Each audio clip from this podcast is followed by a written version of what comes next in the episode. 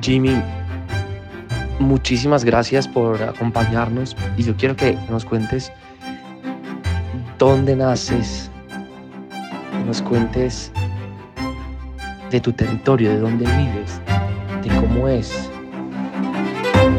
Hola Juan, mira, Jimmy García nació en el lugar más mágico de Colombia, que es el Pacífico colombiano, con abundantes ríos, selvas espesas, costas en ambos océanos, eh, un lugar hermosísimo para conocer, para nacer, para crecer, para vivir incluso.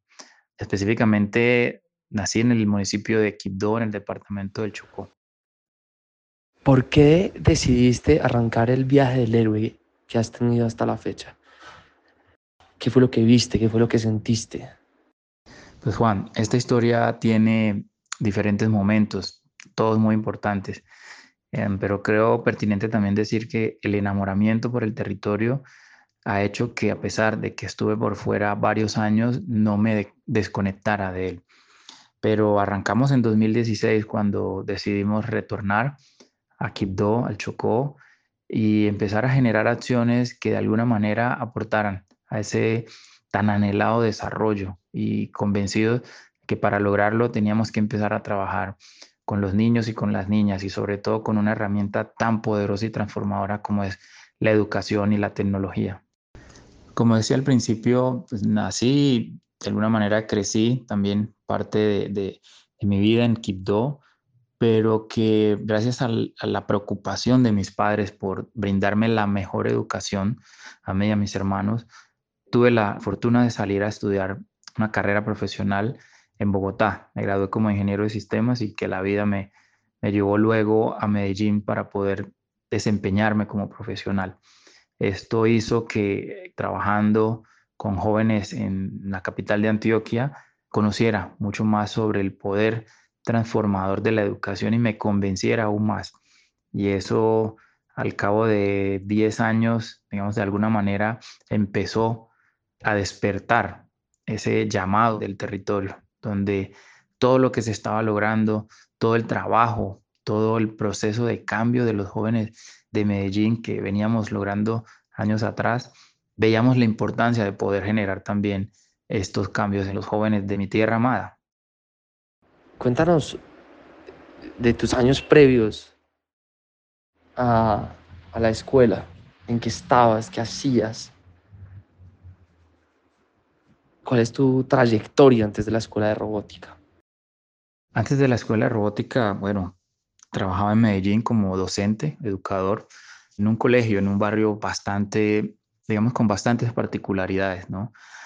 En el cual pude construir un club de robótica durante más o menos 6, 7 años y el cual me permitió entender muchas de las necesidades en materia de educación que se requieren en las instituciones educativas y esto pues permitió de alguna manera adaptarme y desde la robótica educativa empezar a formar nuevos liderazgos y que más adelante 2015 entendía de lo poderoso de esto gracias a los resultados que logramos tener y que se hacía necesario empezar a ver esos resultados también en mi territorio. Tuve la fortuna de viajar a México con este grupo de jóvenes de Medellín, de ganar concursos en Ruta N, de ciencias de innovación, en Parque Explora, ferias de robótica a nivel nacional, donde ocupamos el primer lugar y sobre todo lo más valioso para mí es que varios de estos chicos lograron obtener becas para acceder a educación superior de calidad. Hablemos de la escuela de robótica. Cuando nace, ¿por qué nace? ¿Para qué nace? La escuela de robótica es la respuesta a ese llamado de la Tierra por hacer algo, por juntar esfuerzos y empezar a generar cambios. La escuela de robótica nace en el año 2016 con esa firme convicción de poder generar espacios donde los niños, donde las niñas, los jóvenes aprendieran de ciencia y tecnología, pero un poco más allá de aprenderla era aplicarla a las soluciones de nuestro entorno, que sabemos que son muchas, pero que de alguna manera la tecnología tiene ese poder para cambiarla. La Escuela Robótica del Chocó, a través de sus laboratorios, ha venido formando una nueva generación de líderes, ¿no? Que que asumen los retos como oportunidades para cambiar, para mejorar. Además de lo anterior, la Escuela Robótica del Chocó también se convierte en un espacio protector donde eh, estos niños, estas niñas tienen un lugar seguro, un lugar donde aprender, donde crear, donde potenciar su talento y sobre todo donde son escuchados, donde sus ideas pueden convertirse en realidad y de alguna manera eso es pertinente para, para nuestro territorio hoy, donde la violencia pues, ha tomado gran importancia y es que le ofrecemos algo diferente a los jóvenes, que de pronto en su entorno, en su barrio, lo seduce a veces más, ¿no? El tema de empuñar un arma, de tener dinero fácil, pero que desde la escuela robótica estamos tratando de combatir eso que sucede en el entorno más cercano de nuestros estudiantes y que lo hemos venido logrando. Por fortuna hay resultados que nos muestran que el camino es por ahí. ¿Cuál ha sido el impacto de la escuela de robótica? ¿Qué es lo que ustedes han logrado? Han sido cinco años muy intensos, realmente que nos llenan de orgullo y alegría y nos dan esa energía para continuar. Hemos logrado cosas que incluso nosotros mismos no creíamos que fueran posibles. Pudimos en 2019 viajar a China, representar a Colombia en un mundial de robótica. Hemos invitado a que más mujeres se apropien de conocimientos en ciencia y tecnología. Hemos desarrollado cerca de 10 programas. Hemos igualmente llevado nuestro mensaje a Londres en el One Young World, además de Múnich, Alemania, en este mismo evento de cumbre mundial de jóvenes, jóvenes líderes sobre todo. Hemos ayudado a que estudiantes accedan a becas en las mejores universidades del país. Hace poco estuvimos con dos niñas en el Space Center de la NASA en Houston, trabajando con mujeres astronautas, algo súper, súper poderoso, un mensaje muy, muy valioso para los y las jóvenes que hacen parte de, nuestros programas y, que además eh, están, digamos, ávidos de esos referentes positivos. Igualmente, hemos podido construir una red de aliados valiosísima desde las mejores universidades del país, en institutos de tecnología líderes a nivel mundial, grandes compañías que hoy nos ayudan a que nuestros jóvenes egresados hagan parte de su planta de personal. Pero lo más bonito, Juan, lo que más nos interesa es que hemos tocado la vida de los niños y de las niñas, las estamos transformando les estamos regresando la sonrisa, los sueños y sobre todo la esperanza de que podemos construir y nos merecemos además un mejor Chocó.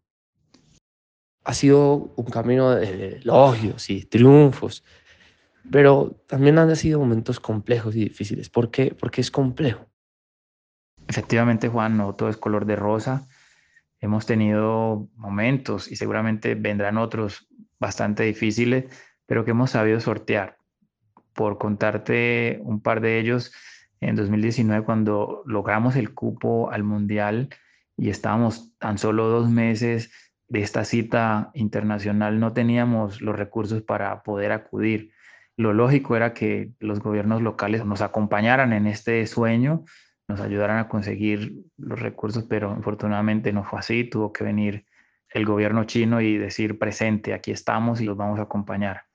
Otro de esos momentos es la violencia, que muchas veces nuestros niños, nuestras niñas no pueden salir de sus barrios para asistir a los talleres. Igualmente, el tema de la pandemia, pues trajo también grandes retos que por fortuna nos pudimos sobreponer rápidamente, migrar a la virtualidad y seguir trabajando con nuestros estudiantes. Hay muchas personas que, que creen que es mejor no intentarlo o no emprender, no crear cosas. Porque sí hay que hacerlo. Yo trato de resumirlo de esa manera. En Quibdó, sobre todo, que es la capital del departamento de Chocó, los jóvenes al graduarse de estudios, sea de secundaria o universitarios, tienen, digamos, pocas opciones, ¿no? Una de ellas es ir detrás de un político, llevar sol y agua en unas campañas donde nada está garantizado y esperar a ver si de pronto le dan lo que nosotros llamamos un chompi o, un ratico, un contrato o, lo vinculan a alguna organización. Que eso es muy incierto, ¿no? Eso no, no, nadie tiene certeza de nada en esos momentos. Y lo otro es dedicar esos dos, tres, cuatro meses a crear, a pensar en una idea de negocio, un emprendimiento que de alguna manera le dé esa independencia, no solo económica, sino también en la toma de decisiones, en el crecimiento y sobre todo que es apostarle a algo que le gusta, que sueña, ¿no? Y que le nace hacer. Entonces, hay que arriesgar. Ahora mismo hay muchas oportunidades para formarse, primero que todo, en temas de emprendimiento, para, digamos, de alguna manera desarrollar ciertas competencias empresariales que te ayuden a minimizar los riesgos y también, pues, hay instituciones que están ofreciendo recursos para apalancar estas buenas ideas y que eso de alguna manera ayuda a, abonar el terreno, ¿no? A, ponerlo un poquito más, de, no fácil, pero sí un poquito más sencillo a la hora de emprender. Hoy hay mucho malestar y al parecer hay desesperanza en los niños, en los jóvenes. Acabamos de pasar una pandemia y una crisis social profunda. ¿Qué ¿Qué se puede hacer para que volvamos a creer, para que creamos? Es una pregunta muy difícil, es verdad. En estos momentos, recuperar esa confianza en las instituciones, en la economía, parece una tarea bastante titánica, ¿no? Sin embargo, desde mi opinión, creo que como sociedad civil lo que necesitamos es plantearnos metas en común, cuando algo, digamos, nos mueve a varias personas, cuando es lo que creemos, lo que soñamos, creo que la confianza se da, no fácilmente, pero al menos el perseguir el mismo sueño nos monta en un mismo bus o nos pone en un mismo camino y creo que eso podría ayudar bastante. Otra cosa es que desde las instituciones los dirigentes deben asumir esa responsabilidad de hacer las cosas bien de entender y de escuchar sobre todo a la comunidad. Gobernar desde una oficina es muy sencillo. Salir a las calles y ver lo que realmente pasa, creo que va a ayudar mucho a generar o a fortalecer mejor la confianza entre la comunidad. Lo otro es que los niños y las niñas necesitan ver cosas tangibles para creer, necesitan ver que esos cambios sí se están dando los niños y las niñas necesitan que los adultos les transmitamos también un mensaje diferente, porque de alguna manera ellos son esponja y absorben todo. Y si todo el día estamos diciendo que Colombia es un país malo, que Colombia es un país pobre, que entonces eso va haciendo mella en su cabecita y, y hay que cambiar, hay que cambiar esas narrativas también para poder empezar a creernos el cuento, que somos capaces, que lo merecemos además. América Latina tiene una de las brechas digitales más grandes del mundo comparado con otras regiones. Pero hay mucho talento. ¿Por qué la robótica? ¿Qué, eso, ¿Por qué es tan importante empezar a enseñar a las niñas y a los niños esto? Pregunta interesante. Bueno, creo que cada quien defiende su disciplina de acuerdo a cómo lo ha vivido, ¿no? Lo ha experimentado. En el caso de Jimmy García, la robótica rápidamente cambió su vida además y permitió evidenciar el cambio en niños y en niñas, como lo comentaba al principio, de Medellín y ahora mismo en el Pacífico colombiano. Entonces, creo que igual es una tendencia el tener conocimientos en temas de tecnología. Pues sí, efectivamente, como lo mencionas, hay una brecha si Colombia versus otros países de América Latina, digamos, está un poco rezagado, ahora aún más el Pacífico versus las grandes ciudades del país. Sin embargo, creo que es posible y la tecnología nos ayuda a cortar un poco también esas distancias y la apuesta de la robótica es pertinente. Hemos visto que ya algunos jóvenes de nuestros programas trabajan para grandes compañías y están en Quibdó rápidamente se montaron en esta película de aprender a programar y que hoy trabajan para compañías de afuera y eso es valioso. Creo que los resultados son a un plazo corto. La educación en tecnología tiene esa virtud, ¿no? De poder ver los resultados rápidamente. Además, Juan, es que el mundo va para allá, o mejor, ya la tecnología no es el futuro, sino el presente. Entonces, no nos podemos olvidar hacia dónde va el resto del mundo para poder estar en sintonía y que nuestros jóvenes futuros profesionales pues obviamente tengan cabida en ese mercado laboral y no pase como antes, donde esas brechas eran de 30, 40, 50 años y que hoy podemos acortarlas. Hoy podemos tener profesionales en ciencia de datos, en inteligencia artificial, en blockchain, que es hacia donde camina el mundo. Y eso es lo bonito de la educación en tecnología. ¿Cuál es el potencial que tiene Colombia frente a las ciencias de la computación? Juan, Colombia tiene potencial en diferentes áreas. Es obvio que en el tema de recursos naturales tenemos una ventaja competitiva frente a otros territorios, recursos, digamos, mineros, por ejemplo, pero en temas de computación hay algo que marca la diferencia y es la creatividad. El colombiano es recursivo, ¿sí? Como dicen, eh, el colombiano no se vara, el colombiano siempre busca la manera de resolver diferentes problemáticas de diferentes maneras. Y creo que el hecho de, a veces tener carencias en, varias cosas ha hecho que cada vez seamos más recursivos y eso lo evidencié.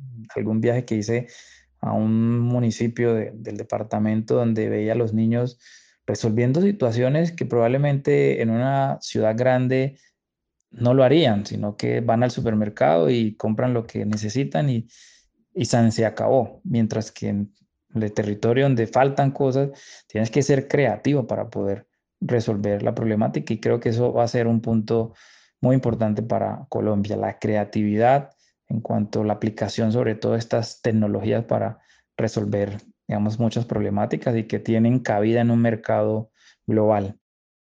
Jimmy, hablemos de, de un momento, de una situación en la que tú hayas sentido, wow, ha valido la pena todo este esfuerzo, toda esta dedicación. ¿Qué fue lo que pasó?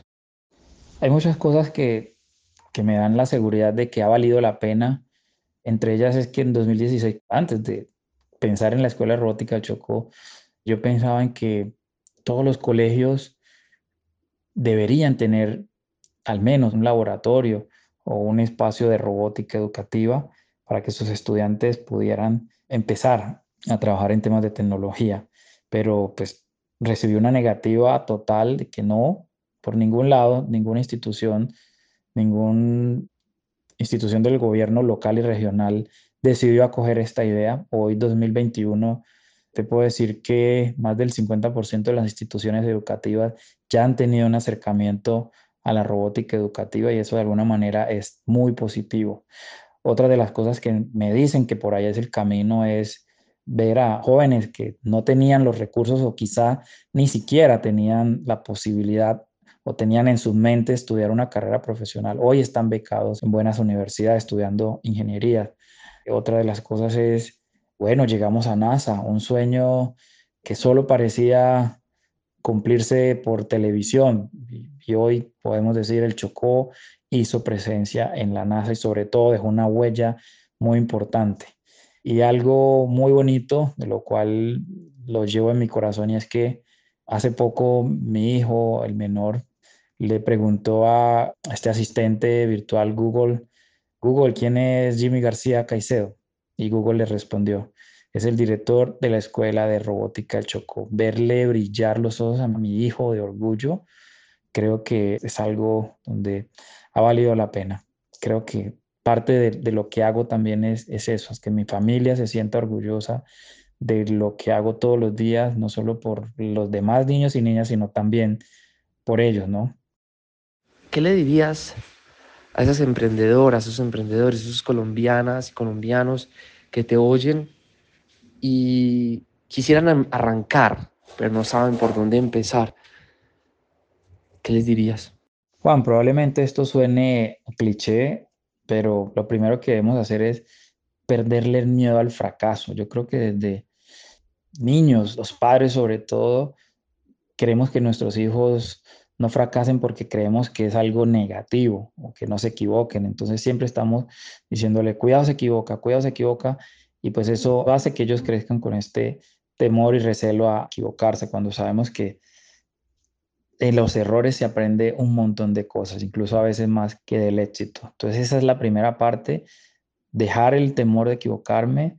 Lo otro es que sí es posible, si lo logramos nosotros estando en un territorio con, con menos oportunidades, donde probablemente de lo que más se habla es de violencia y corrupción, creo que los jóvenes en Colombia y sobre todo en las ciudades donde hay mayores oportunidades tienen todo a su favor para lograrlo. Solamente es tomar la decisión, dar ese primer paso, no pensar en que voy a comprarme un Ferrari, sino que pues debo, por poner un ejemplo, debo primero la bicicleta, la motocicleta, el Chevrolet, el Mazda y así, empezar a escalar. Todos los triunfos tienen pues unas fases y nosotros debemos ser conscientes de ello, soñar en grande, pero también trabajar, digamos, día a día por lograr esos sueños. Muchas gracias por acompañarnos. Un abrazo.